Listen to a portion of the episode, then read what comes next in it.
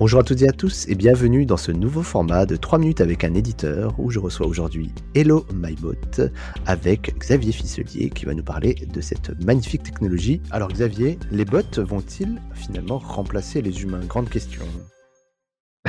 Bien sûr, euh, bien sûr que non, euh, David. Les bots euh, ne vont pas remplacer les humains, du moins à court ou moyen terme. Ça me paraîtrait très très ambitieux. en revanche, je pense que ils, ils évoluent vraiment très rapidement. Dans le bon sens, j'imagine Bah, en fait, ça, ça dépendra beaucoup de nous, hein. Ça dépend beaucoup de nous et, et- et de la recherche qui est faite euh, euh, sur le sujet. Euh, ensuite, euh, il faut faire très attention parce que les bots, euh, qu'est-ce qu'on entend par bot? Alors, si on, on parle d'agents conversationnels, hein, on est d'accord ensemble, c'est-à-dire des, robots qui sont là pour écouter, comprendre, ou du moins essayer de comprendre et répondre à des, à des, à des personnes humaines.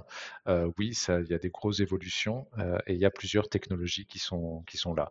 Donc, ils vont assister les humains. Ils vont même, on peut dire, augmenter quelque part les humains, dans leur- puisque comme on sera assisté, on pourra aller beaucoup plus vite, hein, mais, euh, mais on est loin d'être remplacé. Alors que vont faire ces humains qui sont remplacés justement sur certains sujets par les bots?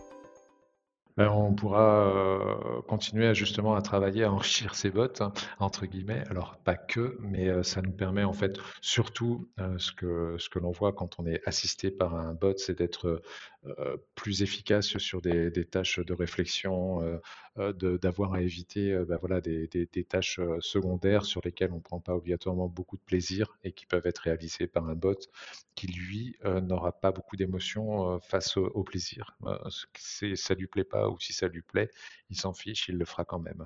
Donc euh, la destruction créatrice de Schumpeter s'applique également ici euh, à ce contexte. Exactement, quelque part, oui. Mais de toute façon, c'est un petit peu euh, l'évolution qui fait qu'on avance, euh, on essaye toujours de, bah, bah, voilà, de soulager euh, une peine, entre guillemets, et, d'arriver à, avancer. et les bots ou les agents conversationnels en font, en font aussi partie.